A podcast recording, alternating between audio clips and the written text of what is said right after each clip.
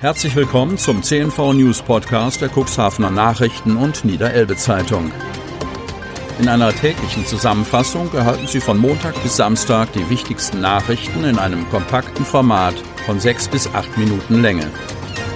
Am Mikrofon Dieter Bügel. Freitag, 22. Januar 2021. Infektionsquote kratzt an der 100er Marke. Kreis Cuxhaven. 37 Corona-Neuinfektionen meldet der Landkreis Cuxhaven am Donnerstag. Allein 29 davon kommen aus Pflegeheimen und Krankenhäusern. 16 der neuen bestätigten Corona-Fälle sind auf die Stadt Cuxhaven zurückzuführen. Hinzu kommen zwölf aus der Gemeinde Schiffdorf, drei aus der Samtgemeinde Landhadeln, jeweils zwei aus den Gemeinden Wurster Nordseeküste und Lockstedt sowie jeweils einer aus der Gemeinde Hagen und der Stadt Geestland. Die Infektionsquote, die Zahl der Fälle in den vergangenen sieben Tagen pro 100.000 Einwohner liegt jetzt bei 98,82. Weitere Corona-Todesfälle gab es am Donnerstag nicht zu verzeichnen. Impfberechtigt, mit Brief oder ohne. Cuxhaven. Wer sich für die Corona-Impfung anmelden will und nicht in einer Einrichtung lebt, braucht ein gehöriges Maß an Eigeninitiative. Man muss Termine und die aktuelle Nachrichtenlage im Auge behalten und den Elan haben, an einer Hotline auszuharren. Gerade viele Ältere fühlen sich damit überfordert, sich alle Informationen selber aus dem Internet zusammenzusuchen. Deshalb gibt's ja unter anderem die Zeitung. Deshalb will die Landesregierung aber auch derzeit mit Briefen zum Impfstart an über 80-jährige Landesbürgerinnen und Bürger Licht ins Dunkel bringen. Das aber hat seine Tücken. Auch in Cuxhaven sollen Briefe an Verstorbene gerichtet worden sein. Mindestens für einen in der lokalen Sportwelt bekannten Cuxhavener, einen ehemaligen Vereinsfunktionär und Schiedsrichter, kann das ein 95-jähriger Informant unserer Redaktion bestätigen. Der Angeschriebene sei jedoch bereits 2004 verstorben. Die Landesregierung spricht von Einzelfällen. Insgesamt seien die von Sozialministerin Dr. Carola Reimann unterzeichneten Schreiben an 210.000 Haushalte gegangen wo sie frühestens am Dienstag eingetroffen sind. Ministerpräsident Stefan Weil, SPD, hat sich mittlerweile ebenso wie das Sozialministerium für die Fehlläufer entschuldigt. Das vom Ministerium gewählte Verfahren zur Ermittlung der Adressaten steht bereits seit Tagen in der Kritik. Hintergrund ist, dass die Deutsche Post als beauftragtes privates Versandunternehmen, kurz DHL, nicht auf die Daten der kommunalen Meldeämter 419 ist in Niedersachsen zugreifen darf. Grundlage der Liste sei daher die Datenbank der Deutschen Post Direkt GmbH, erklärt das Land. Dabei wurde in Kauf genommen, dass diese nicht vollständig sei. Auf keinen Fall hänge die Impfberechtigung vom Erhalt des Infoschreibens ab. Impfberechtigt seien alle über 80-Jährigen auch dann, wenn sie das Schreiben nicht erhielten.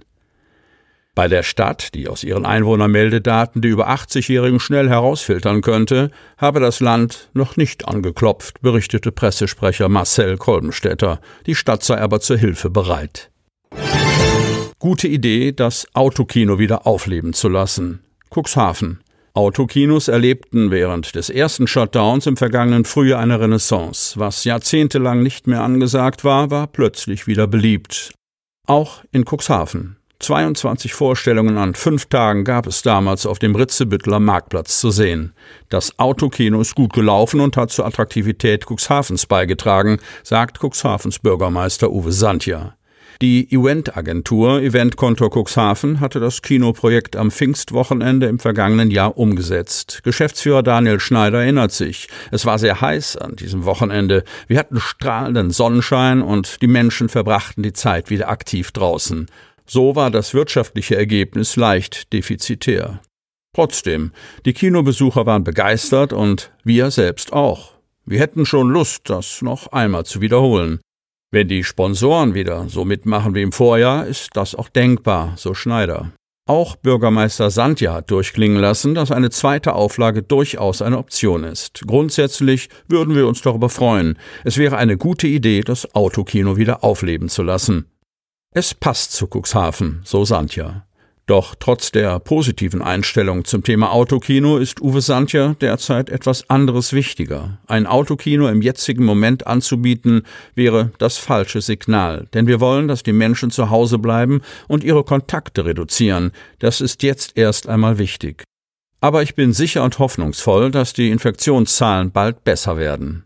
Die Cooks-Länder müssen also noch ein bisschen warten, bis es mit Corona-konformen Veranstaltungen losgeht. Wir von der Stadt, die Wirtschaft und die Touristikbranche bereiten uns alle auf die Phase nach Corona vor. Und wir wollen sie so gestalten, dass es eine gute Phase wird und wollen den Menschen Perspektiven schaffen, so Sandja beim Blick in die Zukunft. Es werden bereits jetzt Überlegungen, wie die Wiederauflage des Autokinos, angestellt. Poker um den Nordseefisch geht weiter. Cuxhaven. Wir sind Optimisten, sonst hätten wir in der Fischerei nichts zu suchen. Tatsächlich sehen sich Kai Arne Schmidt von der Kutterfischzentrale und seine Mitarbeiter derzeit einer äußerst schwierigen Situation gegenüber, hervorgerufen vor allem durch den Brexit. Noch immer fehlt ein Fischereiabkommen zwischen Großbritannien, Norwegen und der EU und solange dürfen die Schiffe der Cuxhavener Kutterfischzentrale die angestammten Fanggebiete unter der südnorwegischen Küste nicht befischen. Von der Hängepartie betroffen sind auch die Deutsche Fischfangunion DFFU mit Sitz in Cuxhaven. Die Trawler Berlin und Cuxhaven können nicht auslaufen, solange in den bi- und trilateralen Verhandlungen keine Einigkeit erzielt und die Abkommen ratifiziert sind. Dabei geht es auch um Fangrechte in grönländischen Gewässern. Geschäftsführer Harald Dur Gretersohn rechnet damit nicht vor Ende Februar. Die größeren Cuxhavener Seelachskutter weichen derzeit ins Fanggebiet bei den Shetland-Inseln aus, doch das ist wirtschaftlich gesehen allenfalls die zweitbeste Lösung.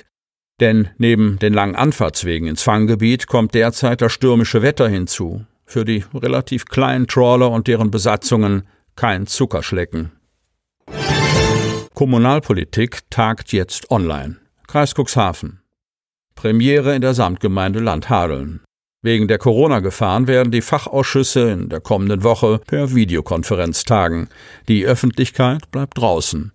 Zum ersten Mal tagen die Kommunalpolitiker per Videokonferenz. Konkret heißt das, die Zusammenkunft findet nicht als Präsenzsitzung, sondern online über den Videokonferenzdienst GoToMeeting statt. Eine Teilnahme durch die Öffentlichkeit ist leider nicht möglich, heißt es in der Bekanntmachung, die im Ratsinformationssystem abrufbar ist.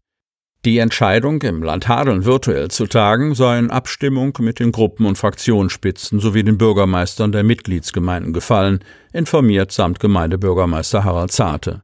Er verweist auf den hohen Inzidenzwert in der Samtgemeinde Landhadeln von über 150. Es müsse, so Zarte, vermieden werden, dass sich Ratsmitglieder mit dem Coronavirus wegen der Teilnahme an einer Sitzung infizieren. Das wäre nicht zu verantworten. Sie wollen noch tiefer in die Themen aus Ihrer Region eintauchen? Im CNV Medien Podcast auf Tauchgang kommen jede Woche spannende Personen, emotionale Stories und tolle lokale Projekte aus dem Landkreis Cuxhaven zu Wort. Einfach kostenlos abonnieren auf Spotify, Apple Podcast, Amazon oder auf der Startseite unseres Medienhauses unter cnv-medien.de. Sie hörten den Podcast der CNV Medien, Redaktionsleitung Ulrich Rode und Christoph Käfer. Produktion Rocket Audio Production.